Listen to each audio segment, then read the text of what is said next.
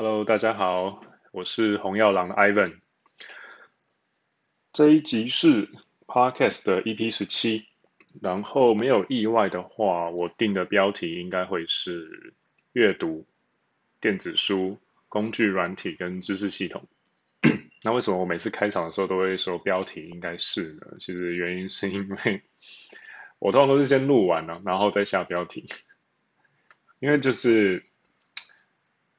对，就是一个很随性的知识性的分享，所以每一次的标题都会看看情况。然后，因为我发现我就是可能每一个每一次的主题里面可能会列两到三个大重点，但是这些大重点呢，就是讲着讲着就会冒出一些细小的分支，然后莫名其妙的可能在呃节目的节目的中段。或是在节目的后段，它就会变成一个莫名其妙跟主题一样，可能厚重或是有价值的内容。所以其实我觉得我一开始就下标题的话，好像反而会限制住我在就是一集 podcast 里面分享的资讯的价值。好，就废话是这个样子。那最近快过年了，我录这一个 podcast 的时候，应该是礼拜一。二月八号早上的上班前的时间，那其实我现在在哦，先分享一下近况哦，就是我现在在某个知名的连锁健身房开始当教练。那上个礼拜开始，我已经当了，已经开始工作一星期了吧？对啊，就是我回台湾的转职计划已经就是已经开始真的在实践了，这样子。那因为。其实健身教练是个很有趣的行业。之后我会再可能会再直接做一集，然后来谈谈看。假如大家有兴趣的话，那你可以透过 IG 的粉专，然后私讯我。假如你真的想听的话啦，因为其实没有人什么人想听，我可能就不会去做，因为他其实会需要分享一些那种职业内容的秘辛，那还是有着一定风险啦。所以其实没有人想听的话，那我也可以就不用冒这个风险。对。那好，那就职了一个礼拜之后啊，因为其实我还有另外一个媒体自媒体叫做循序渐进，健身的健啊、打个小广告。那这个循序渐进主要是我用来有点像是我自己接外包 case 的，以自由教练的身份，然后去接案的一个专用的粉专 IG 账号。那还蛮感谢大家的，就是红药郎这边，就以前叫做害人不浅的这个自媒体嘛。因为其实我目前的定位是红药郎，专门分享跟知识，也就是脑袋相关的东西。然后循序渐进，就是分享呃运动科学，还有就是跟身体、跟肉体锻炼比较相关的东西。我就切开，一个是关于脑子的，一个是关于你的肉体的。对，讲肉体讲怪怪的。算了，没关系，反正我本来就怪怪。好，对，那 就其实蛮之前有稍微在红药郎的 IG 限时动态提到，就是可以找我，就是另外一个账号，然后报名自由教练的学生这样子。那蛮开心的，其实已经有几笔已经成交了。我的方案其实是循序渐进的服务方案，其实是会先有一个免费的咨询，免费的咨询之后呢，会有一个。呃，九九九元台币一个小时的初次的评估跟试教，那试教完之后呢，会有一些方案可以选择，就是长期性的正式的购买，然后我们会有一个对价关系，就是我变成你的教练，你变我学生这样子。那那部分的话呢，我只会在初次咨询的时候，那秀给你看。对，那假如有兴趣的人，可以到我的。循序渐进的那个 IG，那跟我说，哎，我想找自由教练，想跟你约初次咨询，那我就会联络你，然后敲时间这样子。好，广告时间结束了，那我们就来聊聊一聊今天的这个主题。今天这个主题啊，其实我想讲很久了。那阅读电子书、工具软体跟知识系统，嗯，其实我的重点是知识系统，因为其实。知识系统是一个很，我觉得很抽象的名词啊。因为其实我以前在看那个奥克的不正常人类，巴拉巴拉巴拉的那个每天一篇文章的那个服务的时候啊，他常常会提到系统系统。那个时候我其实一直觉得很抽象，但后来我就是在跟我一些其他的朋友聊天，我自己原本生活圈里面的朋友，有一些在出版社啊，然后有一些是自己在当老板啊，就会有一些，我就发现说，哎，我周遭这些呃很优秀的朋友，呃多优秀呢？就是。呃，我之前在挖塞达的时候认识的一些原生，就是也不是原生啦，就是我老朋友，是我一直都在都没有太去注意，直到我就是红药丸觉醒之后，开始比如说什么关切什么呃智力属性啊、SMV 啊，才发现说，哎，用这套系统去评估的话，我这些朋友，但他们 SMV 都超爆高哎，然后就是他们都超强，然后。看非常多的书，然后我就很好奇说：“哎，到底你们是你们是嗑了什么药，就是可以就是看那么多书，然后也不会就是觉得说，哎，时间不够用或干嘛？因为他们的现实生活都过得超充实。那我问的这群朋友里面呢，有人在 Amazon，有人在 Amazon 工作，有人在 Netflix 工作啊，有一位在 Google。那那其实真的都是地球上已经是数一数二顶尖的。”电商啊，或者是网络公司了，那有一些朋友是他们自己是开公司的。那这群朋友里面呢，就是我就问他们说：“哎，到底是你们都怎么做？”那他们的呃方法其实听起来五花八门啊，但实际上我归纳起来，其实就是很简单的一个点，呃呃，很简单的两个点，一个是先有问题再去找书。对，先有问题再去找书，这很重要。然后第二个点是，都会有一套属于自己的笔记的系统。那这个笔记系统就因个人的风格而异。那我今天会提到的主要是 Evernote，Evernote 这一个工具软体这样子。那对，那其实这真的是一个很大的议题啦。不过我觉得我可以现在讲讲讲第一点，因为第二点我会等一下慢慢拆开一个一个细讲。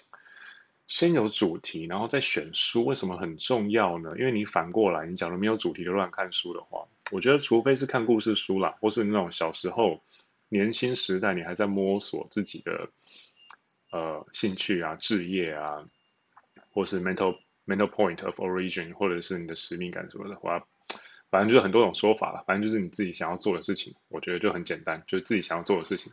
你在摸索各种领域的时候啊，那。其实你会需要没有主题的乱看啊，这是正常的。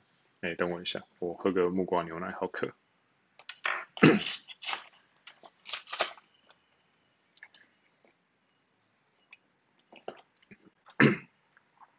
好，回来了。那但是，假如你是想要精通某一种知识，或者解决某一个问题，通常你都是生活上会有某些痛点。然后你想要解决这个痛点或者这个问题，然后去找书，这样会比较，我觉得是有效率的看书方法了。因为今天毕竟探讨的是知识系统，那知识其实就是用来解决问题的，就算是哲学什么的，它也是拿来解决自己问自己为什么存在这种问题啊。所以基本上我的基础假设是，知识的存在都是为了解决问题。那你为了要解决问题，你去找知识，这样才有用嘛？不然的话，你就是很多人知识中毒啊，然后在那边。呃，其实我觉得有一个不太好的现象啦，就是因为红药丸慢慢兴起啊，或或者是不是红药丸，但纯粹讲男性自我提升的东西，那开始变多，那开始就会有些人强调什么知识属性啊，或者是看书啊，或者是智商啊之类的。那 很多我看到的其实都是他们就是知识中毒，然后在那边说哦，我看很多书，我速读，然后。我就是他们的标准会变成说，在竞赛就是谁看的比较多本书这种议题上，我觉得这是很愚蠢的。对，我讲话比较直接，我真的觉得这是很愚蠢的，因为，呃，先不要讲男人好了，你在社会中生存，不管男人女人，你能够拿到的薪水，基本上都是用一个客观的那个领域的标准，然后 based on 这个标准。那你能够解决多少的问题，你就可以拿到多少的 payment。呃，我的我的人生观是这个样子告诉我的啦，就是我人生经验是这样告诉我的啦。那呃，所以也就是说，你假如只是说，哎，我看了很多书，但你没有实际的去运用啊。有一个词叫 PDCA，我初期的 podcast 有提过，PDCA 基本上就是一套流程，就是你做一件事，然后看这件事的大家的反馈，然后或是事情的反馈、环境的反馈，然后去修正你做这件事的方法。这套流程叫 PDCA，其实就是执行跟修正啊，就是讲白话，就是五个中文字：执行跟修正。那这执行跟修正呢，很多人就做不到了。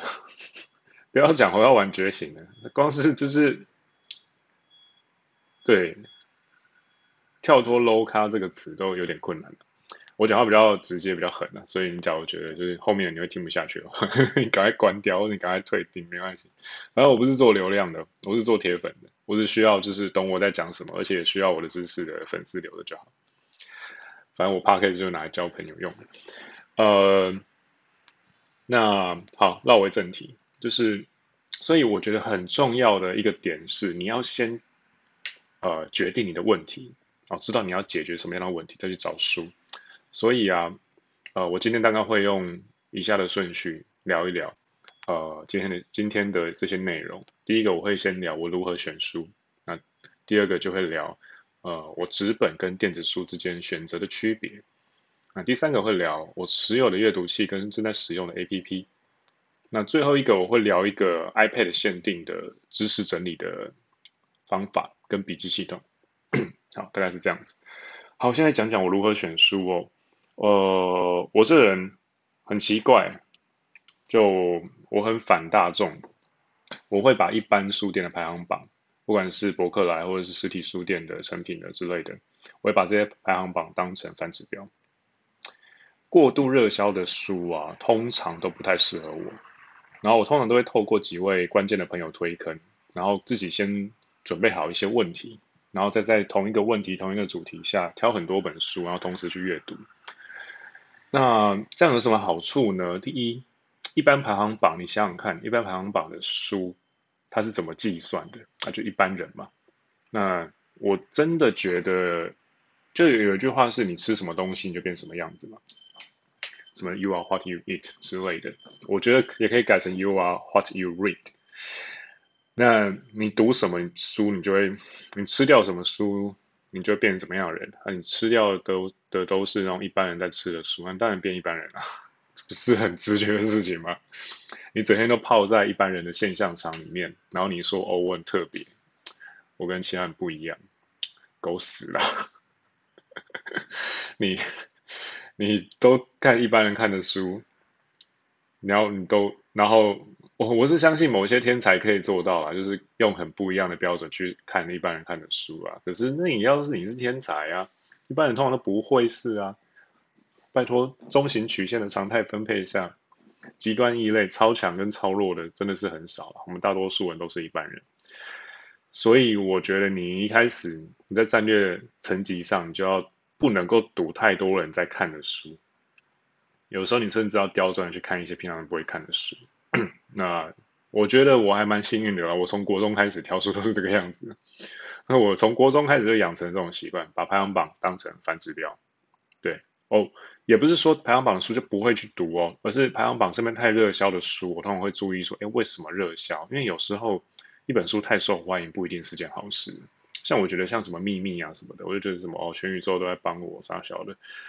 我我大概翻了，但我真的看不下去。那个东西就是，我觉得就是心理学里面的毕马龙效应跟自证效应，然后把它写成一本书诶。那个论文里面啊。你去你去 Google 毕马龙效应或者是自证效应，好像叫什么 self evidence 之类的吧？啊、有一篇有好几篇讲这种讲这个理论的教育心理学的论文，你把那篇论文看完，论文很薄，我记得在六七页，你就可以直接搞懂这个理论，然后你就会知道哦，原来这就是自证效应，又名毕马龙效应，跟什么全宇宙都在帮你，根本没有三小屁关系。宇宙里面的各种夸克跟反夸克的粒子，要不然就是弦理论里面提到的粒子，它才不会屌你到底在做什么。宇宙没有那个心起来理你啦，宇宙那么大，宇宙哪会理一个小小的生？对宇宙来说，我们根本是微生物，好不好？干你谁会鸟你那微生物在做什么？你想想看，宇宙要帮那么多就好几十亿的人口的微生物，然后帮忙他做什么？宇宙有那么闲吗？对不对？而且宇宙有那么多个星球，好几兆、好几斤的生物，然后宇宙要帮每个生物做这些东西，我是不相信啊。对，那你仔细一想，你就会觉得说，嗯，我觉得这就是挑书的 red flag 吧。对啊。好，然后透过几位关键朋友推坑，那就刚刚提到的，有几位 Google、Amazon 的朋友，那他们会。就是固定的，我们有个群组啊，然后在聊天。那基本上我我我们会聊很多东西，但基本上我问的东西都是说，哎，我最近有没有什么好书啊，推荐一下这样。那他们就有点像是投票制啊。那假如一本书，那一般排行榜它名次很高，可能是投一票。但是我某个关键朋友一一推可能，哦，他可能就是直接相当于五票这样。那关键朋友好几个都在推的，我就会直接买了，我就不会啰嗦。那准备好问题之后，挑很多本书同时阅读啊，这个方法其实我是从比尔盖茨身上学到的。我之前在 Netflix 上面看比尔盖茨的一些纪录片的时候，那他有提到他看书就是他会准备好一个问题，然后把他能够找到的这个主题的书全部买下来。但我没有那么富豪啦，所以我没有办法买全部，而且我看书也没那么快。他就把那个主题的书全部买下来，然后要一瞬间全部看完，然后好几本书都有重复提到的概念。那通常就是真的有用的，那他就会拿出来直接执行，在他生活里面。呃，我发现我用了这个方法之后，像比如说那时候怎么架 Podcast，怎么样弄自媒体，怎么样弄一些呃个人商业账号的经营，我也是用类似的方法。我就是一次挑了很多本书，什么呃电商人气啊，然后。还有一些日本的书，我是我是把我会看的语言的书，就是一次全买了，中文的、日文的。我那时候买大概七八本吧，关于 Instagram 跟 关于 Instagram、IG 跟那个一些脸书啊之类的社群媒体的经营的书。那我就是用这个方法，哦、呃，我觉得还蛮实用的，所以我的自媒体才能够存活到现在，已经超过半年了。然后我觉得，哎，还不错，就是可能每个。每个周末去看，大概每个礼拜我都会固定成长个七八个铁粉这样。嗯，我觉得这是蛮好的节奏啊，对我自己来说，呃，没办法跟那种走流量路线的人比啦。但是我觉得，因为我现在目前红药郎的账号好像是两百多个人粉丝吧，慢慢的增加。然后我每一次 po 呃现实动态，其实大部分都会有个一百二、一百四十个人。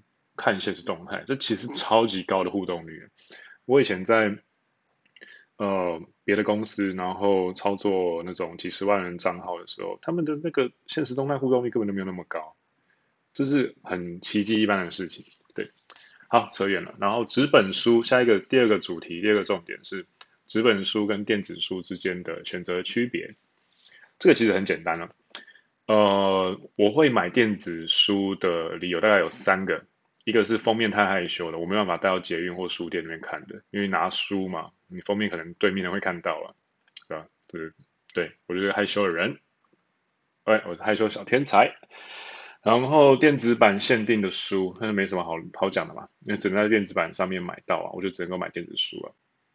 然后第三个是，哎，我突然性急，你就看到某个推荐很生活，我想赶快入手，现在马上就看，通常是漫画，漫画类的东西，那种连载的。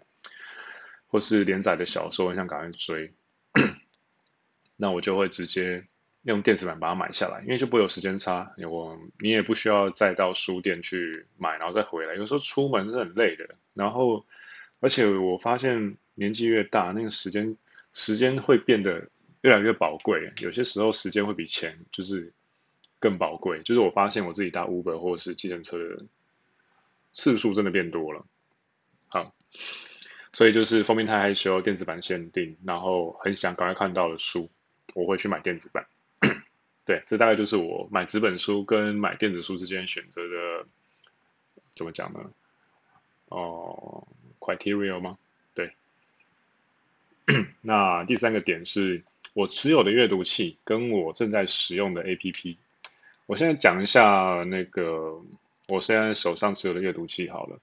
呃，我最早最早是买了，好像四五年前吧，买的那个读墨就是 Read Moon，那个阅读的 Read，然后 Moo 是 M O O，他们的阅读器 Moo Ink 第一代，然后就是小小的，好像六寸吧，然后是木纹版的，那其实还蛮好用的啦，但只是因为电子纸那时候科技还没有很 OK，所以就是翻纸啊什么时候有点慢，但我真的是用了蛮蛮长一段时间的，看漫画、看书什么的，其实真的是还不错。然后几千块，那而且那时候因为是限定版的，我是用的蛮开心的。重点是它非常的轻。那那段时间我常出差，所以其实它陪了我蛮久的。那后来我是因为因为碰了，就开始红药丸觉醒嘛，那就碰了那个原文书，然后我就去买了，因为我觉得我应该等不到那个书寄过来，然后我就。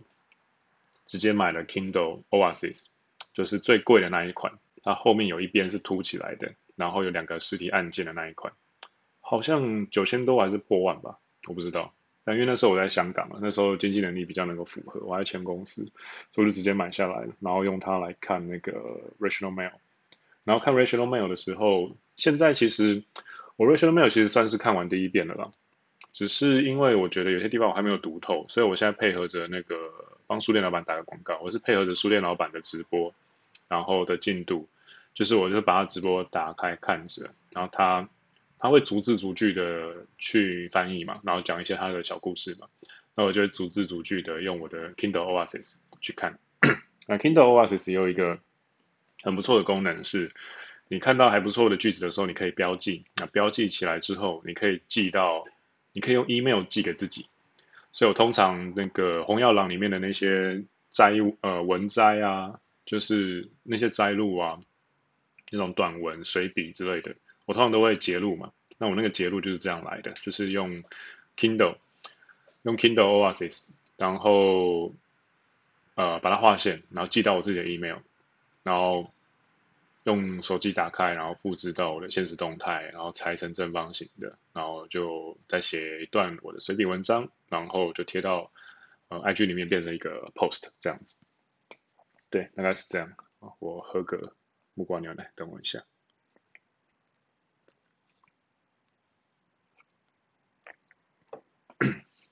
对，所以我目前持有的电子阅读器就这两个，呃，Amazon 的。Kindle Oasis 跟那个 Readmoo 的 Moo Ink 一代，那哪一个好，哪一个不好呢？我觉得其实你要看你要买哪一个国家的书。英文的话就一定是 Kindle 嘛。中文体系的话，我超级推荐读墨，就是 Readmoo 平台，呃，没有之一，真的真的很好用，我已经用很久了，好几年了。然后 Kobo 的话，因为前几天其实我跟另外一位那个呃自媒体的朋友阿 K，。那阿 K 他有带那个 Kobo 的电子书来，其实我觉得 Kobo 在硬体设计上，它跟那个他买的最高，应该最高阶吧，还是第二高阶啊？我讲错的话，阿 K 你再跟我讲一下，我再订正。就它也有两个实体按钮，可是它有斜一边，所以你其实拿起来会比呃 Kindle Oasis 更舒服，而且 Kindle Oasis 因为是全铝合金，很帅啦。那缺点就是有点重。而且你有手汗的时候会有点滑，但是那个 Kobo 那一款，阿 K 带来的那一款，其实我觉得就蛮酷的，就是它是塑胶的，然后有那个角度比较轻，然后那个角度也比较好拿。那假假如我记得 Kobo 是日本牌子，所以假如你需求是看日文书的话，我觉得 Kobo 或许是你的好选择。但我目前是觉得 Kindle Oasis 跟那个 Readmo 就够用的了。那 好，那接下来谈到 APP 的部分。A P P 的部分呢，我真的是要讲一下我家正宫，可恶的我家正宫，他真的是超会推坑，因为他之前呃，他好像是在在国外念书，对，在国外的时候他买了那个 iPad Pro，然后跟 Apple Pencil，然后就回来，然后后来我们就是有一次呃，反正就是去咖啡店，然后各自看书约会的时候，然后就哦，发现哎摸了一下。因为就好奇，我就说：“哎，我可以摸摸看你的 iPad Pro 吗？”因为其实我我压根就是，呃，我从大概二零零零九、二零一零年开始，第一台那个 MacBook Air 之后，我就一直都是苹果生态系的使用者。呃，手机也换了那个 iPhone，然后电脑也都是那个苹果的。然后那一台用用用用到呃前年吧，我就换成了那个十三寸的 MacBook Pro。那我我其实压根都不觉得说，哎，我有使用平板电脑的必要这样子。就哦，惊为天人了！我在正宫那个 iPad Pro 一摸，iPad 那个 Apple Pencil 一用，那个类纸膜，类纸膜这个东西就是它摸起来像一种叫做肯特纸的材质，它摸起来像纸一样。你真的是哦，我一摸一摸下去，心中就就冒出啊呀吧一口嘞，就是一摸下去就啊呀呗啊卡乌斯卡奈，就是啊完了，一定要买了，真的是那个质感啊，我觉得。没有摸过人，那个现场可以去体验一下。你可以去找那种有卖类纸膜的店家摸一摸，你就知道我在讲什么了。就你就会觉得，damn，那个 iPad 摸起来那个萤幕跟纸一样，那怎么回事？这是什么黑科技？它的原理其实就是用一些那种类似砂纸的东西，让一些颗粒附着在那个膜上面，然后你摸起来就像纸一样，会有一点点刮手，那有那个摩擦力，然后你就觉得，哎，真的跟纸一样。那我那时候一摸，我就觉得哎，完蛋了。然后，然后就摸着摸着爱不释手，就一直把我家正宫的 iPad 就拿在那边，然后用它的读的那个很很可爱的两那个蓝药丸两性书，他听到一定会打我。那个蓝药丸两性书，然后就前后翻来翻去看一看这样，然后就摸那个类纸，我就觉得哎，这个材质真的是该死的好摸。然后就摸着摸着，好像后面隔第二天还第三天吧，前几个礼拜的事。然后我就不知不觉的发现，哎，我怎么走进了那个 S 三的那个苹果旗舰店了？然后不知不觉的觉得，哎，奇怪，我怎么我怎么手上已经拿着 Apple Pencil 跟那个 iPad Pro？然后不知不觉我已经在贴膜店在贴类纸膜。好，这就是我跟 iPad 之间的故事。那 我为什么会冲 iPad 呢？第一个当然是因为正宫推坑嘛，因为我其实觉得啊。呃，什么强调什么没有蓝光啊，电子纸不伤眼啊之类的，那杀小挖狗，我觉得都不重要。你看书就是会伤眼，看书眼睛就是会累啊。你不管是看纸、电子纸，电子纸也是会累啊，只是电子纸的那个疲劳程度是跟你看一般书一样啊。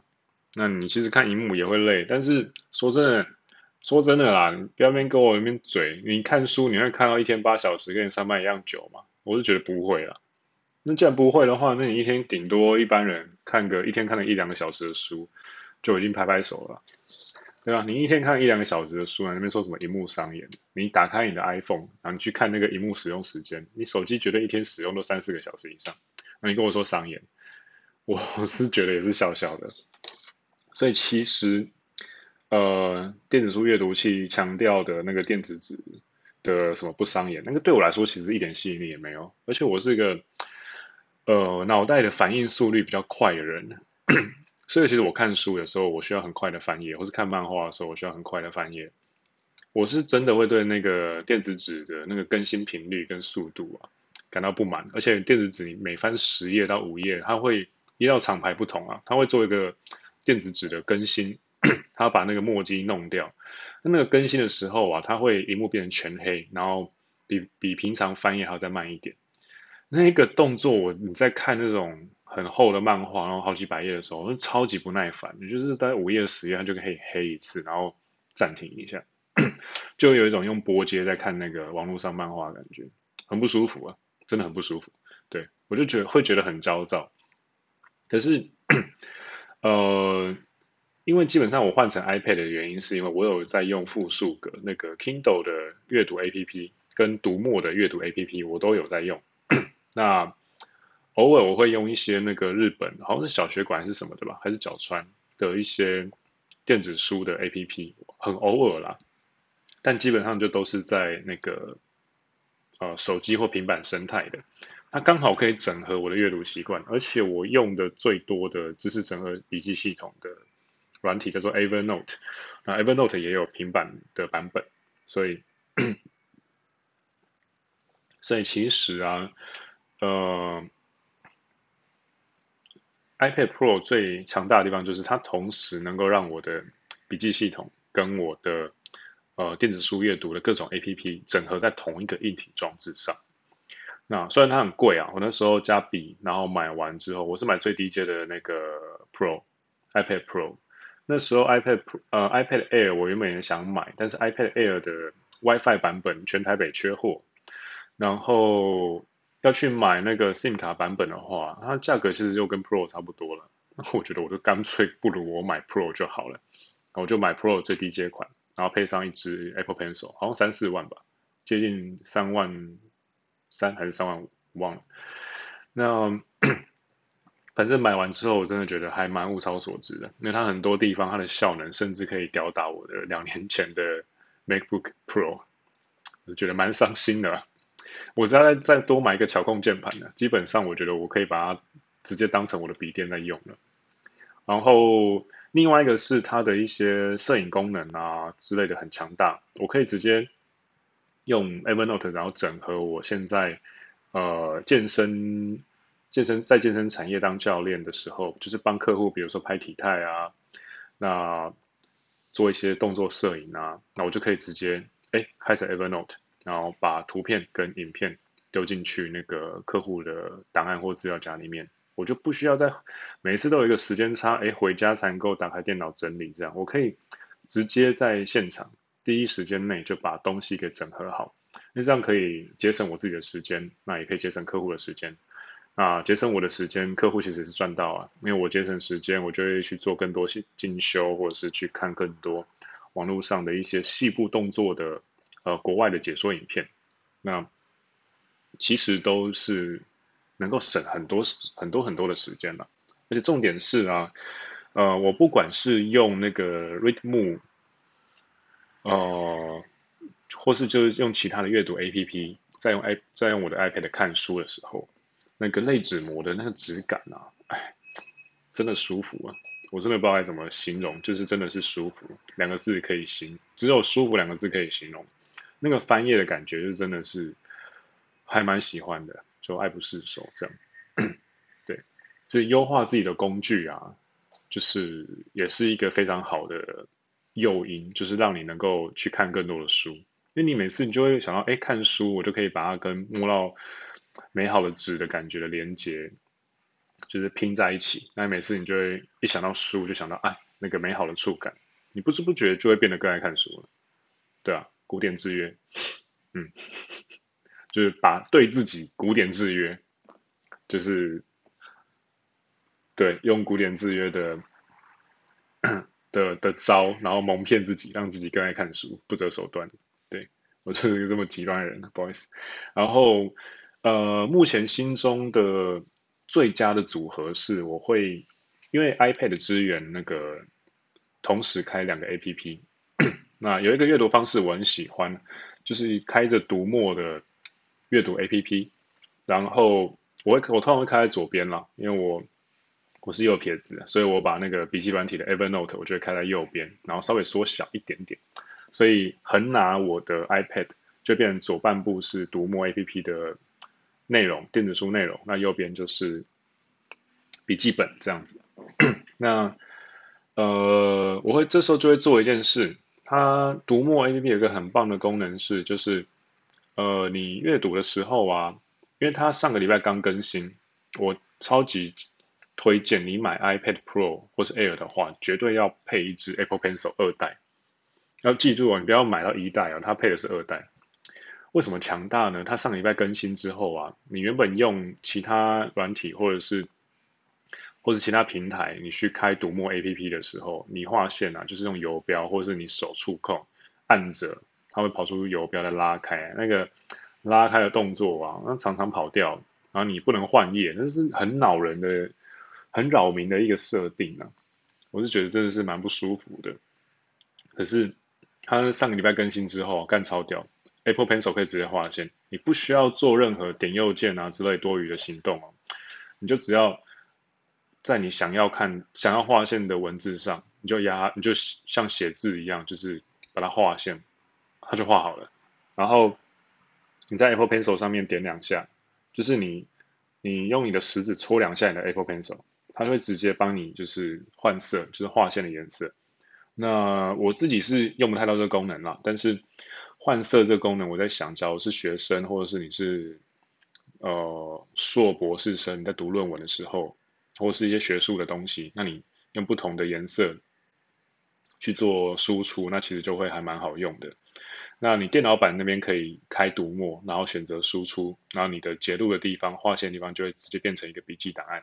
那它会是你可以选 Excel 版本，或者是那个资料库格式 CSV 吧，我记得。对，那这两个都是读完书之后你可以去就是 output 出来的。但因为我比较心急啊，所以我通常会就是画完线之后呢，你用 Apple Pencil 戳一下，它就会有那个。读墨 APP 就有一个分享功能，然后分享的时候你可以选图片跟文字。我以前都是用图片，然后去分享。早期的时候的自媒体，但后来啊，我发现呢、其实它的格式格式还是有点丑，我还是不太喜欢。我就选纯文字。那纯文字之后呢，它会跳出一个拷贝选项，拷贝，然后我就会在右手边用笔戳一下我的 Evernote，然后直接点一下，然后贴上。对，清楚明了。划线。点一下分享，拷贝贴上，就四五个动作，用你的笔戳一戳，我的重点就做好了。然后就这样看书，就很顺，就顺顺的。而且这有个好处就是，有时候你看比较硬的书的时候啊，其实会想睡，这是难免的，这是人类的大脑正常正常运作的设定。因为看书其实是一个非常消耗脑资源的事情。那其实啊，人的原厂设定就是啊。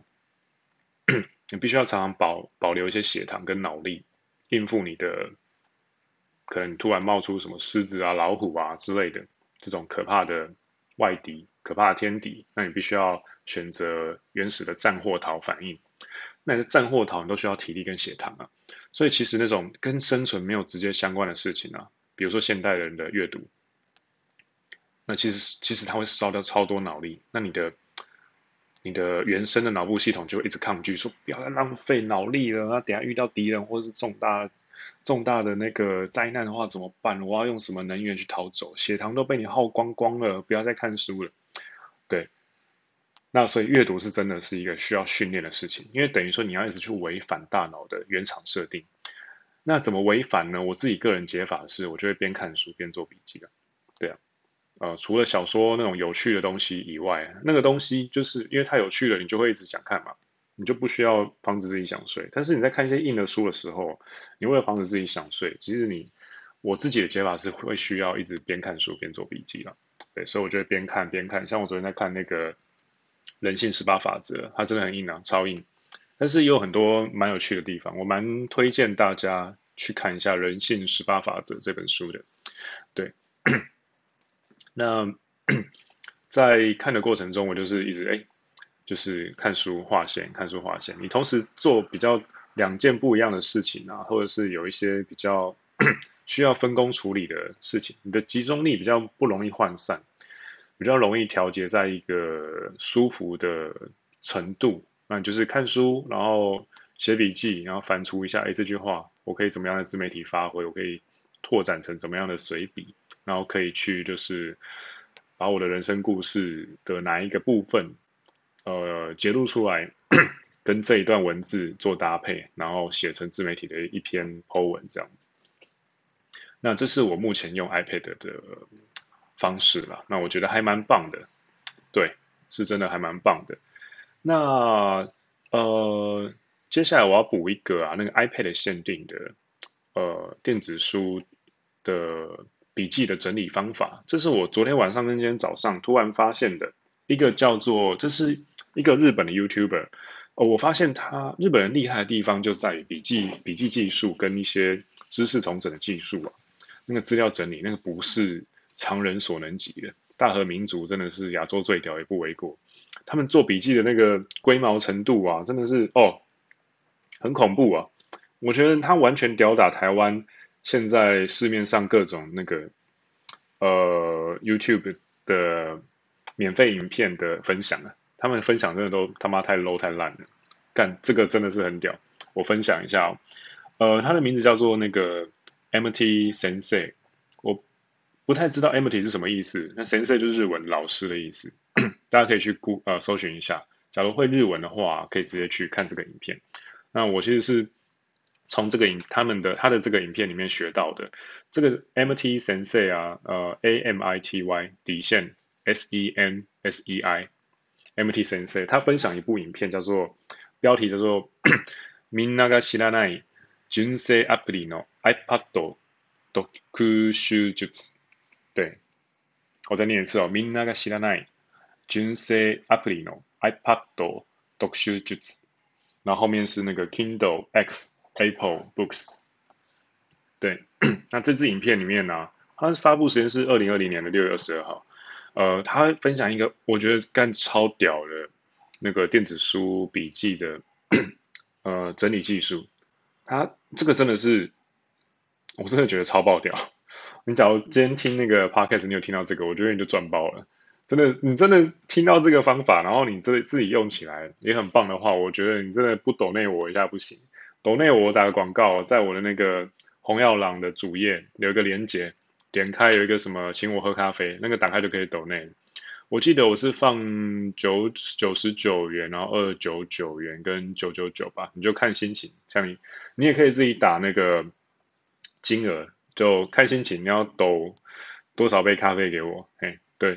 真的摸摸自己良心，抖一下，这个真的是值得抖，因为我我直接翻译这个方法放进来，我、哦、看真的是超好用。好，接下来我要直接开始讲了。呃，这个方法很可惜啊，是 iPad 限定的。那基本上你需要有，你没有 iPad Pencil 也没关系啊，但是我强烈建议操作这个方法，你绝对要配置 iPad Pencil。iPad Pencil 操作上会变得很顺畅。那其实有几个步骤，它大概有八到九个步骤。但是你学会之后啊，真的超好用。呃，你可能有在 iPad 上面，你可能有 Kindle，那你可能有读墨，你可能有其他的，比如说 Kobo 之类的那个电子书阅读的 APP。那这些电子书 APP 啊，你就打开开始看书。那你看书看着看着看着，哦，可能有重点，有重点的地方你就划线截图，对，然后划线截图，比如说呃。比如说，假设我用独墨买了那个奥克的呃坏男人的红药丸法则，假设啦，那我可能划线截图了很多页，那截了很多页之后呢，呃，我就把这些划线的截图啊，就是呃整理好，那你的那个照片 APP 打开，那就会是你可能最新的，比如说假设十页或是二十页，二十页好了，二十页划线之后的书的截图。那这二十页划线之后书的截图啊，你就把这些截图们全部都勾起来，然后选择分享。那选择分享之后呢，里面有个选项，你选择列印。我们不是真的要列印哦，我们是把它变成 PDF 档。那你选择列印之后呢，它就会产生成一个 PDF 档。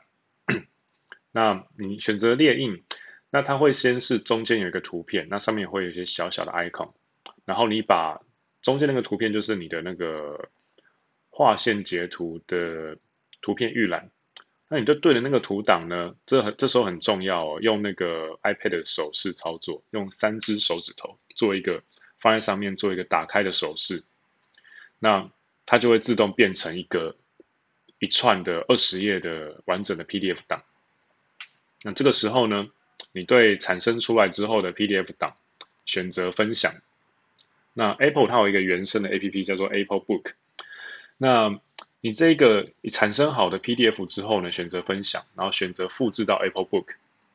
啊，你的笔记版本的截录出来的二十页的的笔记就会变成一本新的电子书，然后放在你的 Apple Book 的书柜里面。有没有超屌？有没有超屌？你直接把你的笔记变成一本新的书，然后上柜到你的 Apple Book 里面。我再讲一次哦，呃，整个步骤是。不管你用什么电子书看都可以，因为最后是要变成图片档。